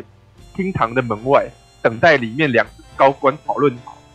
结论，好，然后就突然，哎、欸，听到总兵大人高喊一声，好，即刻出发，啊，然后所以那个士官可能就走出来要带兵出发了，然后房间里面那个灶台。嗯又又喊说不准不准回去，哎、欸，不准去！那个士官又只好走，很可怜的。然后总兵又不服气，又再喊一次，马上出发，然后再走出来，里面的又喊一次说不准，你不准去，走进去，这样子。其实那个那个呃那个情景是很荒谬，然后还很有趣的。嗯。结果哎、欸，他拍他没有办法把那个马上把那个资讯跟这件事的荒谬跟好笑幽默给拍出来。嗯因为当在那个画面出现的时候，我们都不知道里面在喊两个人是谁，然后走出来那个人是谁。哦。这是我看完这整场戏之后，我才整理好说，哦，原来是这两个人在喊，然后那两个人在为了这件事争执，然后我才知道说那场戏是在。因为你因为你不认识他们吗？对啊，就是。就是。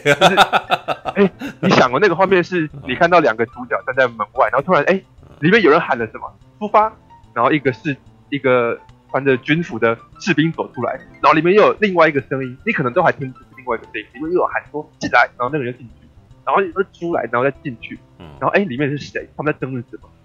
然后为什么要这样进进出出？啊，这是这是他的问题，我就不管了。可是当呃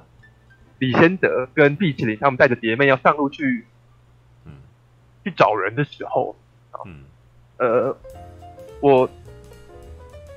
各位如果看过《魔戒》或是一些冒险，嗯，冒险式的故事，都会发现有一种很好用的故事套路，是你让一群人他们上路去踏上某个旅程，嗯，然后在旅程当中会经过很多很多不同的途径，遇到很多很多事情，嗯，然后又有点类似说啊，你跟着这群人一起去看到发生在。这块土地，或者说这个中国大陆上面的每一个角落，不同的，嗯。啊，不同的文化，然后不同的事件，嗯，你了解哇，整个中国大陆，嗯，突然有一个轮廓了，上面住了哪些人来，然后有哪些事，这是一个非常非常好用的故事套路，嗯，斯卡罗在第三世纪啊，好像有要开始这么做了，嗯，好，可是呢，又是又是一样的问题，就是原本他们还在路上走。然后原本还在还在讨论没相关的事情，嗯，然后下一个镜头马上就是他们已经在某一个村子里面，然后开始找人了，然后后来才知道说，哦，原来这边是他们已经到了那个福建人的村落，哦，原来他们怀疑可能外国人藏在这些村落里面，嗯嗯嗯，好，哦，这边顺便提另外一个小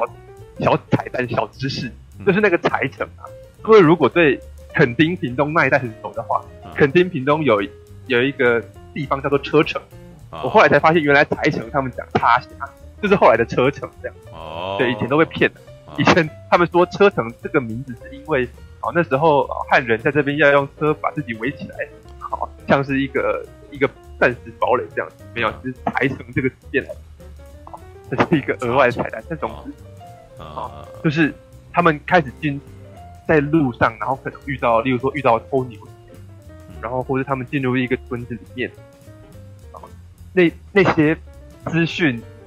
很晚到，然后我们要看了很久才知道发生什么，就算了。嗯，可是因为这一段故事是在讲说那个李先德，他不知道美国船员在哪里，他不知道美国船员在哪里，然后他发现每一个地方的汉人都在推卸责任。好，听，好，那那边拍了一个我觉得很有趣的戏，告诉你说当时的清朝是怎么回事，就是总兵大人他坚持要出兵，好。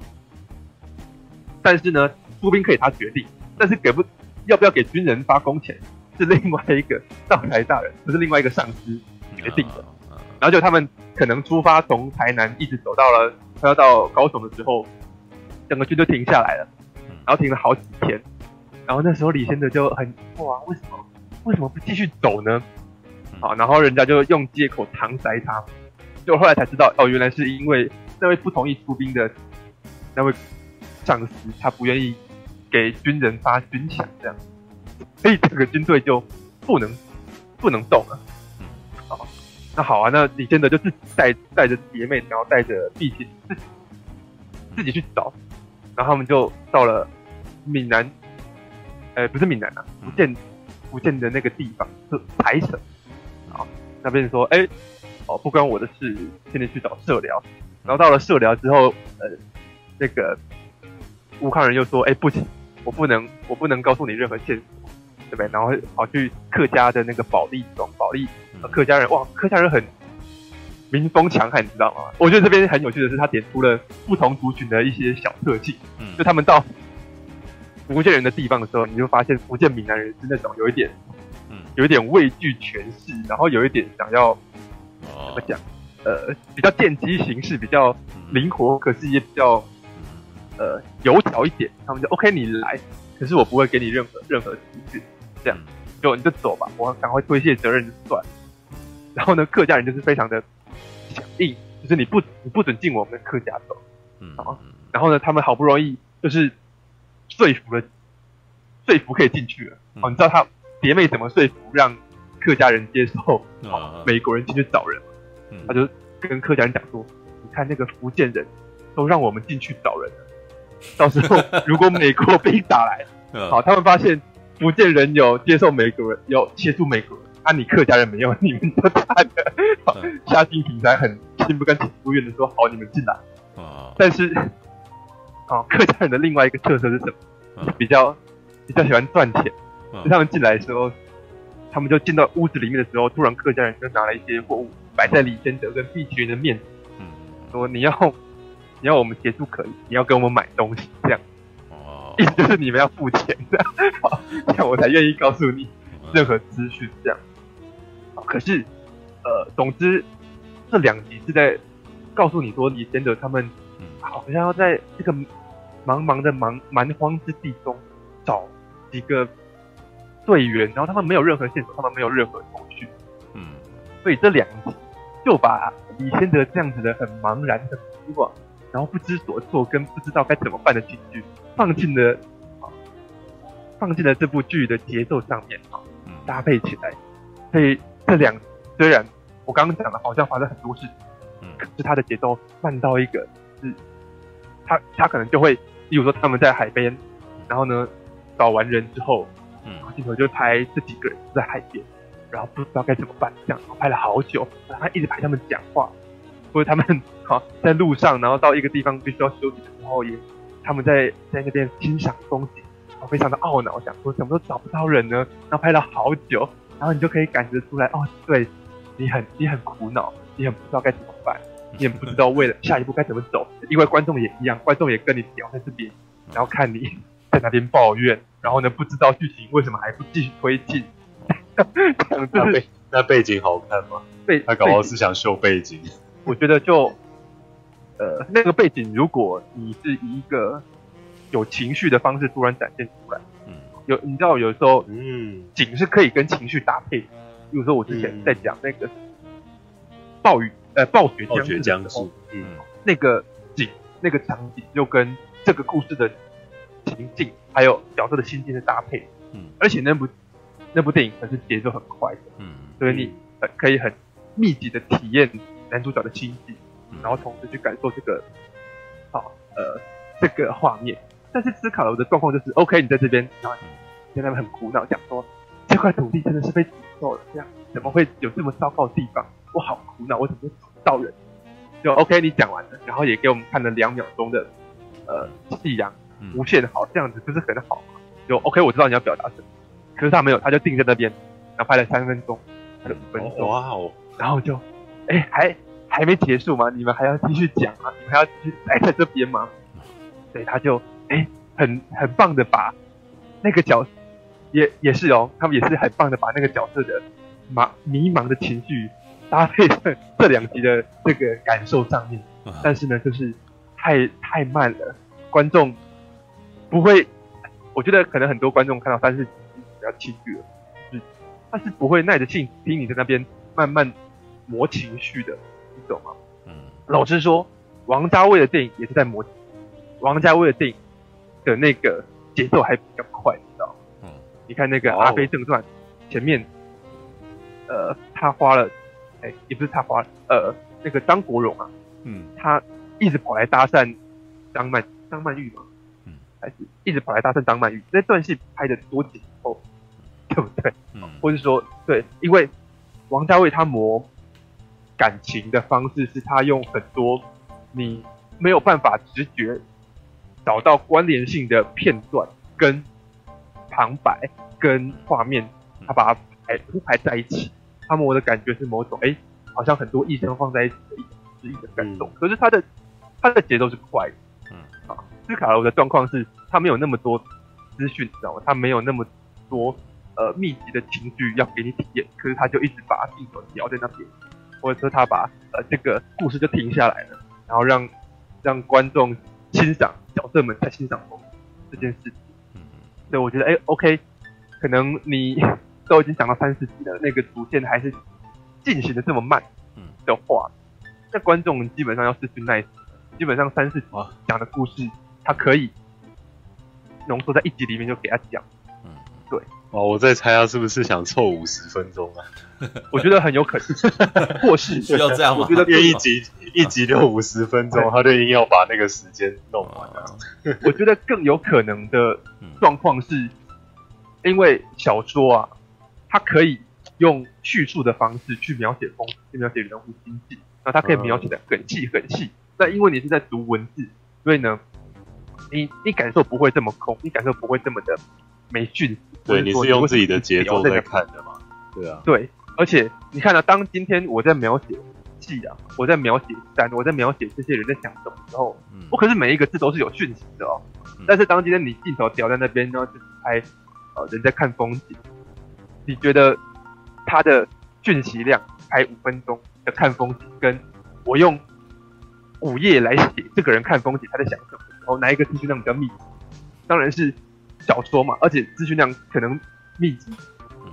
可能个十倍，因为呢，你镜头放在那边，基本上就是你没有在推进任何东西啊。嗯嗯，对。好，然后再讲到另外一个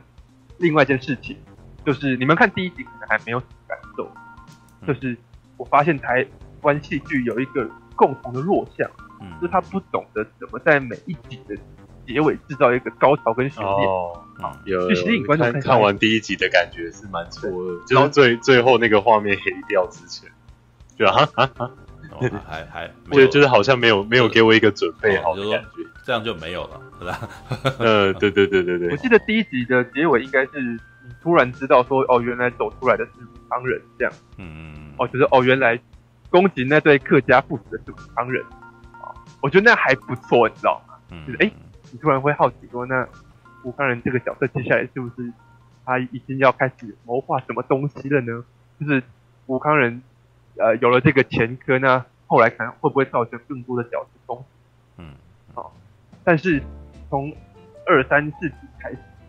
基本上每一集的那个结尾都是有一种，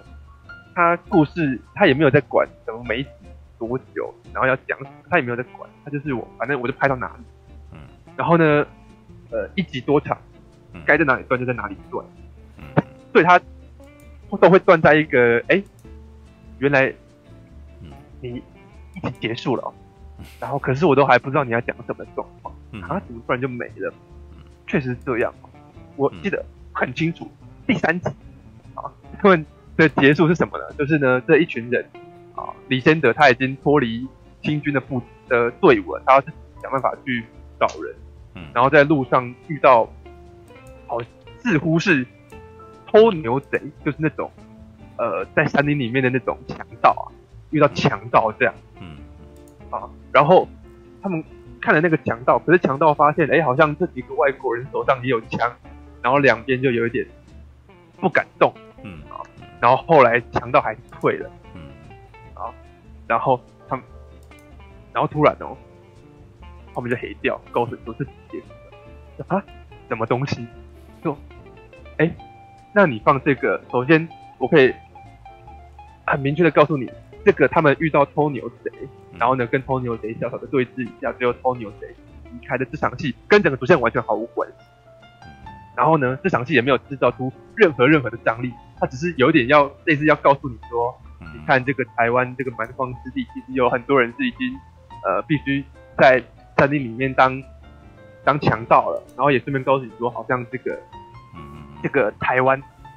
自然是很差的 这样子，就是因为没没有官府管嘛，所以呢就强山林里面荒野之间强盗猖獗，这样好像只是要这样一个点缀式的一个类似过场，或者说就像我刚刚说的。一个一队人马在冒险的时候会遇到很多很多小很多很多小支线，这就是一个非常非常小的支线。结果你居然选择啊，在这么一个小的支线的结束之际，然后就断在这边，然后跟主线完全没关系。嗯嗯。各位想想哦，如果今天如果今天这一集的结束方式是他们遇到了那群山贼，嗯，可是他们不确定那那这群山贼要不要攻击他，然后看到山贼已经准备下来。好像要来抢他们，嗯，哦，然后可能再加一个比较悬疑紧张的音乐，然后把那个好像哎会不会遇到危险的那个情绪推起来，然后才端在这边，嗯，这样不是就更会想要吸引观众去看下一集吗？然后结果没有，他就是告诉你说没有，这群偷牛贼没有抢我们，好，那你们退，然后我们也走吧，然后就这结束了。没有，我我觉得从刚刚聊到现在，就是变成我不过是你跟我都会有一种。那、啊、你为什么不怎样弄？然后 是啊，然后或者是如果是我的话，我就会怎么弄之类的这种逻辑。对啊，怎么？你看杜哥是学这个专业的，然后他有制作的经验，他看了很多啊，所以他觉得，所以他可能会有很多想法。但是连我这么一个业余，我都明显感受到你在剧情、你在渲染、你在叙事上面，然后你在吸引观众上面都如此的不的时候。那就很明显，他并没有怎么讲，它并没有符合大众该有的口味。我呃，不晓得，你看，就是那个《火神的眼泪》，我我觉得我们两个不能算大众代言人。那个，呃，对啦，可是你看呢，我在谈《火神的眼泪》的时候，我从来不会去思考说，哎，他什么时候怎么拍才能比较更能传达什么情绪？没有，因为《火神的眼泪》，他即便他即便他传达的情绪，猪哥不喜欢好了。可是他确实有办法用角色的对话，然后呢，角色遇到的事件，哇，然后让你哇，好好紧张哦，或者说哎，好生气哦。至至少他传达了这样。对，虽然虽然《火神的眼泪》他在每一集的结局也也还也不是说最厉害最厉害的那种东西吧？对，好，对，可是至少他在那个过程当中，或者说我在看呃，有的时候啊，《火神的眼泪》是我在看完一集之后。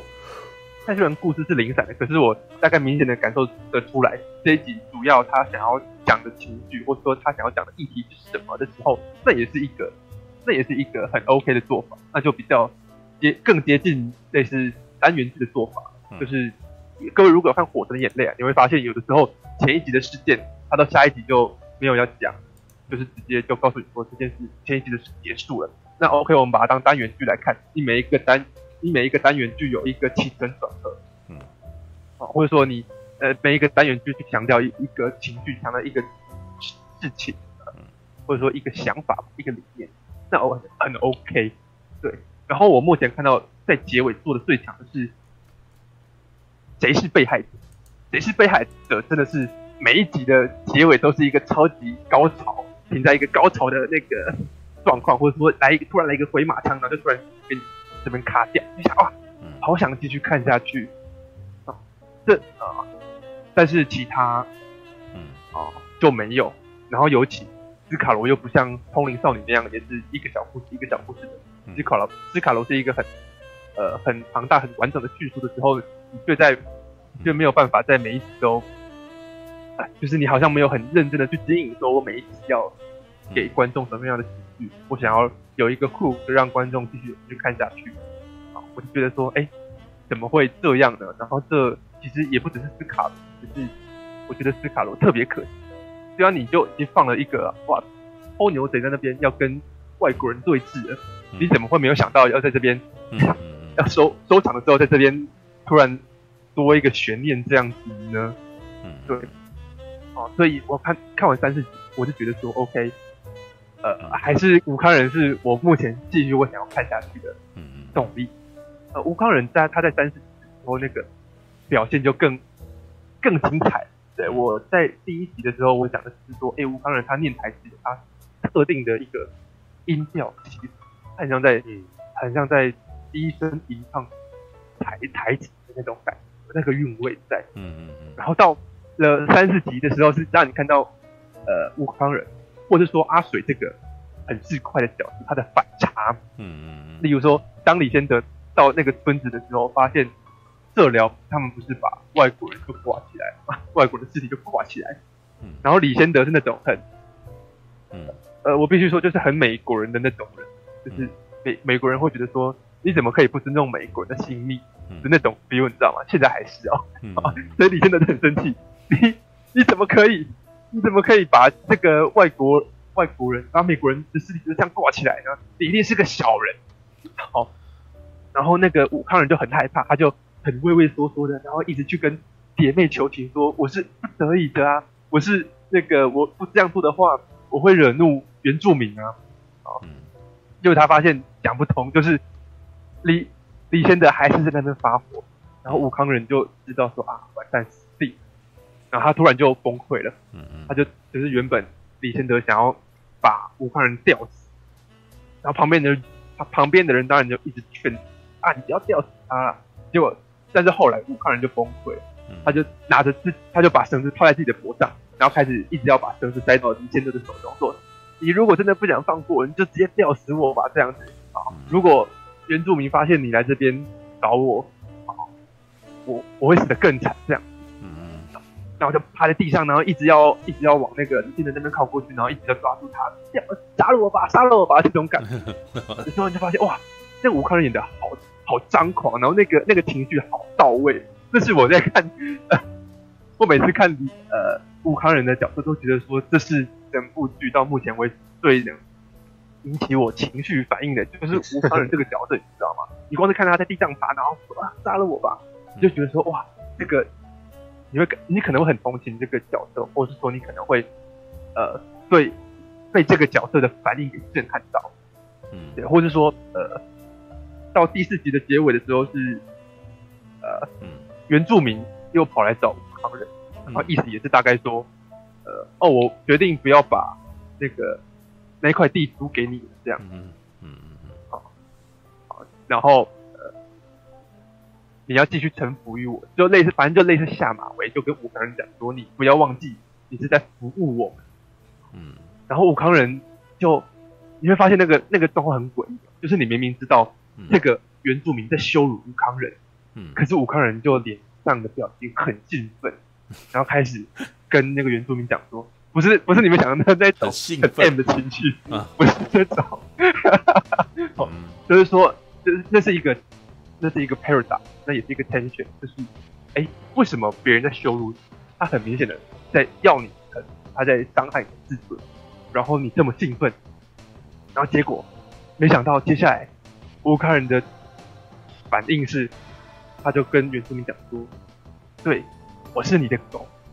然后就趴下来在原住民那个原住民呃应该是二二头目吧，那脚边开始学狗叫汪汪汪汪汪汪，然后那个原住民就看得很满意，就、哦、OK 哦，就是他知道乌克兰人臣服于于他了，就哈哈，你你居然在我面前好像是呃半头，你愿意自己当一条狗这样很满意啊、哦，然后还呃还丢下一句话，就跟乌克兰人讲说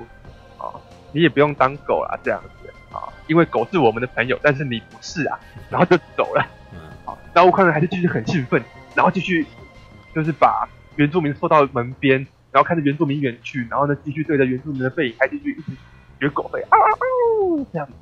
啊、哦，你想说哎，怎么会这个角色会把自己的呃自尊嗯作践成这个样子？他在他在打算他在打量什么？然后等到他回，呃、他带着兴奋的笑容回到屋子里面的时候，才开心的躺在地上大笑，然后跟旁边的人讲说：“OK，那个原住民的反应，一切都在我的算计之中。当原住民决定要做那个决策的时候，就已经是对我们是最有利的的结果了。才发现啊，原来他前面好像假装呃在。”原住民的脚边低声下气、低三下四的时候，他早就已经在脑袋里面盘算这整套，啊，他的呃如如意算盘，所以他才会这么甘愿的啊，哇，我要当狗啊！因为呢，他知道这件事对他有利，他知道呃讨好这个原住民，然后其实最大的获益者是他，就发现哇，这个角色非常非常的复杂，而且那个复杂性是可以从演员的演技直接感受出来的，嗯，他的城府是如此之深，嗯，就觉得说哇。真的是，那个那个很张狂的演技，还放得开，那真的是最大的亮点。嗯，对，所以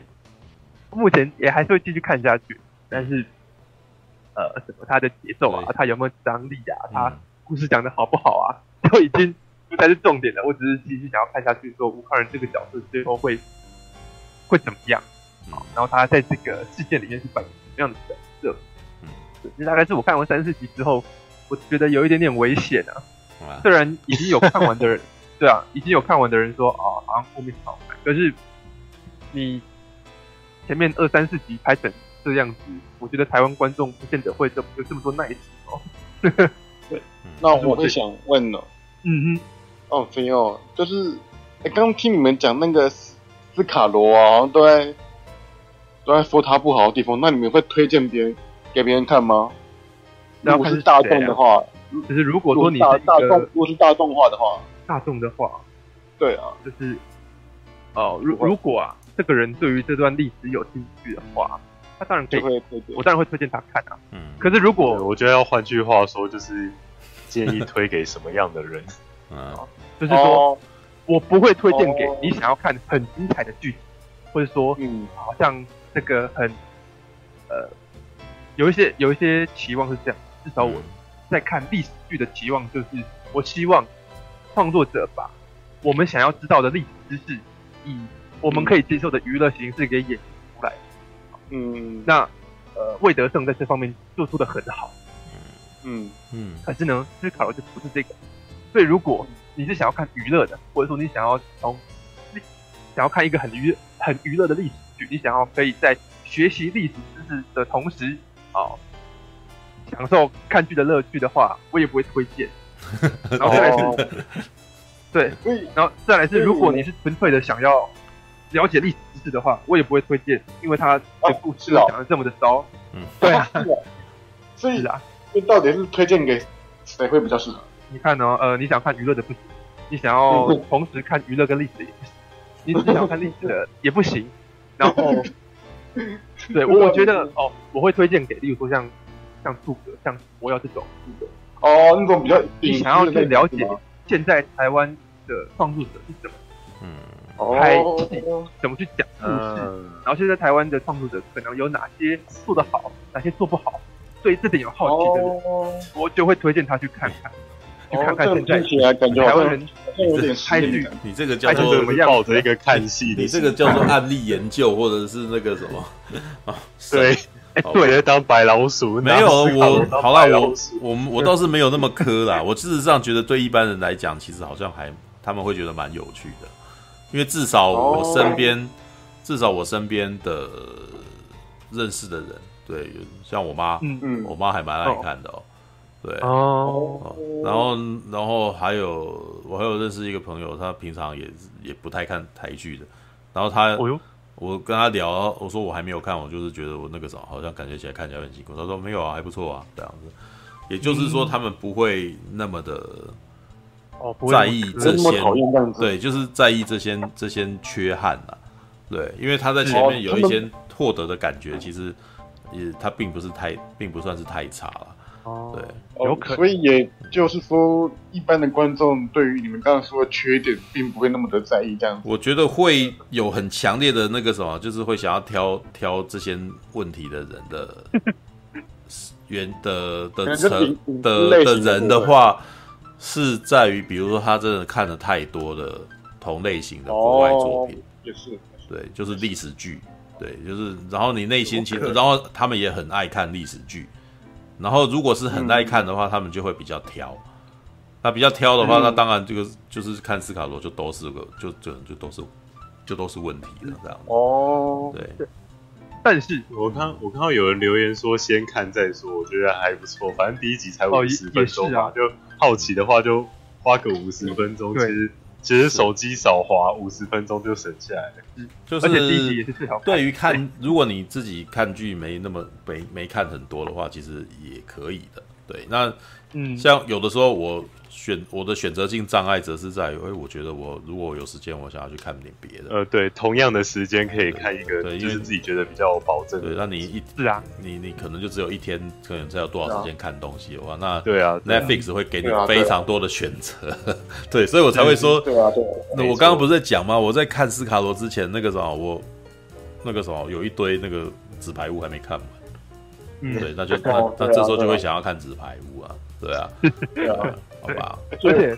呃，老实说，你如果真的是对这段历史有兴趣，然后不一定要看斯卡的话，那我会直接推荐你去看《设顶牌》那个纪录片。柱哥想要看的那个什么啊地图啊，然后呢什么地形啊，然后分布啊，基本上《设顶的孩子》那个纪录片在爬出历史的时候就已经在做这件事情了。他会告诉你说，哎，为什么那一个他们站的那个很高的那个山很重要？因为啊，那好像是可以。瞭望台角，那是一个战略位置，这样。然后呢，他们就在这边可以看到哦，远方的美国船舰来了。然后呢，那个好，那那部剧在爬出历史细节的过程的悬疑感都还比较重，所以 OK，所以我才会说为什么我不一定要推，就是除非你是要做案例研究，否则你如果只是要了解历历历史，或是你只是想获从这个历史。获得娱乐的话，那我已经看过做的更好，就是《设定的孩子》这个纪录片。哦，对，没有，因为因为其实因为 Netflix 有非常多历史剧，对，然后我目前觉得其实跟这个斯卡罗很接近的一部叫做《蛮战之森》，知道吧？是。前一阵子看，我前一阵子也还没有没有看完，但那一部其实讲的也是很类似的故事啊。这就是在讲说，在北欧，呃，在呃，不在北欧啊，就在日耳曼的部族那边，然后那个罗马哦过来这个地方，然后跟当地的那个部落收呃征收征收哦，就是强征强征物资啊，然后当地的那个什么对罗马其实非常的愤怒愤恨，但是呢，这些当地的部族他们自己本身也不团结，所以就变成很。很混乱的状态，然后但是在里面，呃，编剧在里面设计了三个角色，就是那种从小就住在一块的角色，然后长大以后被被分开来，然后散布在各个区域，就是不同的阵营，你知道吗？其实斯卡罗也有点这样子的味道了，对，几个重要的人物，然后在不同阵营这样子，对，那但是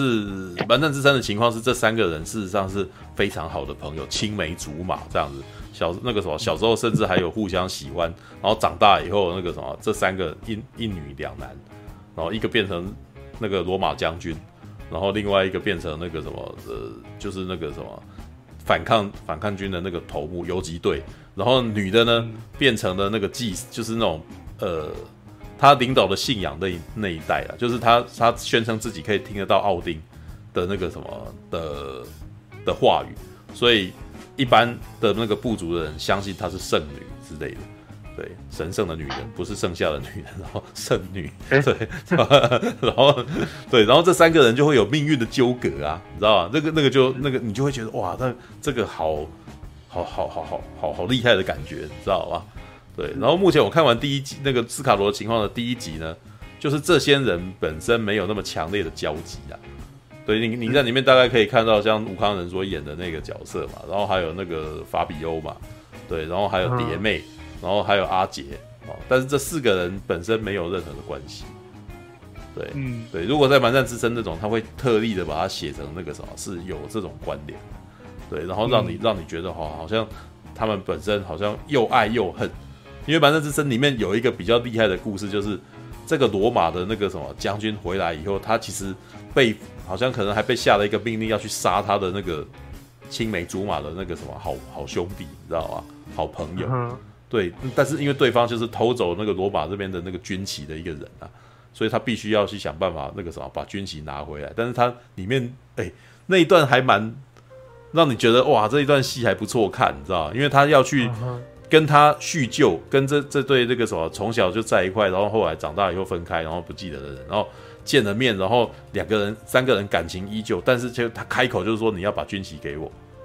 然后，然后对方就很生气说你现在站在罗马的那边吗？然后可是这一那个什么罗马这边的这个人就说，哎，我我其实是为了你着想的，如果我把你，如果这个东西你不拿回来的话，你们就死定了，你知道，我是为了你，所以我才硬要一定要把这个东西抢回来。想要拿回来，由我这边那个什么，就是不用带兵来把你们杀掉，然后我已经跟他保证我自己会把这个东西找到，这样，然后也也不会让你们曝光。可另外一边人就会一一厢情愿，一直一直都很指导认为说他是站在罗马人这边的，所以他最后只好出手把他打晕，你知道吗？才把那个东西拿回来之类的。然后你看，光是这边就有剧力，就就就已经出现了戏剧张力啦。有没有？他是为了他而做这件事，可是对方不谅解他，有没有？然后两边人在打斗，嗯、但是打斗的中间，既然打斗的过程那个什么，把他打晕的原因是因为他爱这个人，所以他才要打晕他什么的。哎，斯卡罗缺这个，你知道吗？斯卡罗缺的那种，我我我打你是因为我其实关心你，所以我才做这件事情，你知道？有啦，里面第一集有啦，他把那个爸爸把儿子绑起来，有没有？还还把他那个什么龟甲服的那种感觉，你知道？对。好吧，OK，All right，好啦，这是斯卡罗，就是我我不晓得我会不会继续看下去，要看，因为他本身不会有一个非常强烈的让你哇，我好想要继续看下去的那种欲望，你知道吗？对，就是我那时候就是那个什么，对啊，我那时候本来还想预定要看两集的。今天早上，但看完一集以后，哦，我去吃东西 就没回来，知道吗？对，对，就是他他的那个什么戏剧吸引力没有到那种哦，我要紧接着看下一集的那种味道，知道吗？嗯，对，好吧。哦，就感觉他的粘粘着度没有那么的强，对。对啊，但是我必须还是说，这是还是还是我们，嗯，对对，因为有人可能有别的理由可以去的确啦，因为因为你们看的比较多了，嗯嗯。你你你懂吗？就是说，而且像我，我可能也还会为了那唯一一个理由，就是吴慷仁继续看下去。嗯嗯。对，那那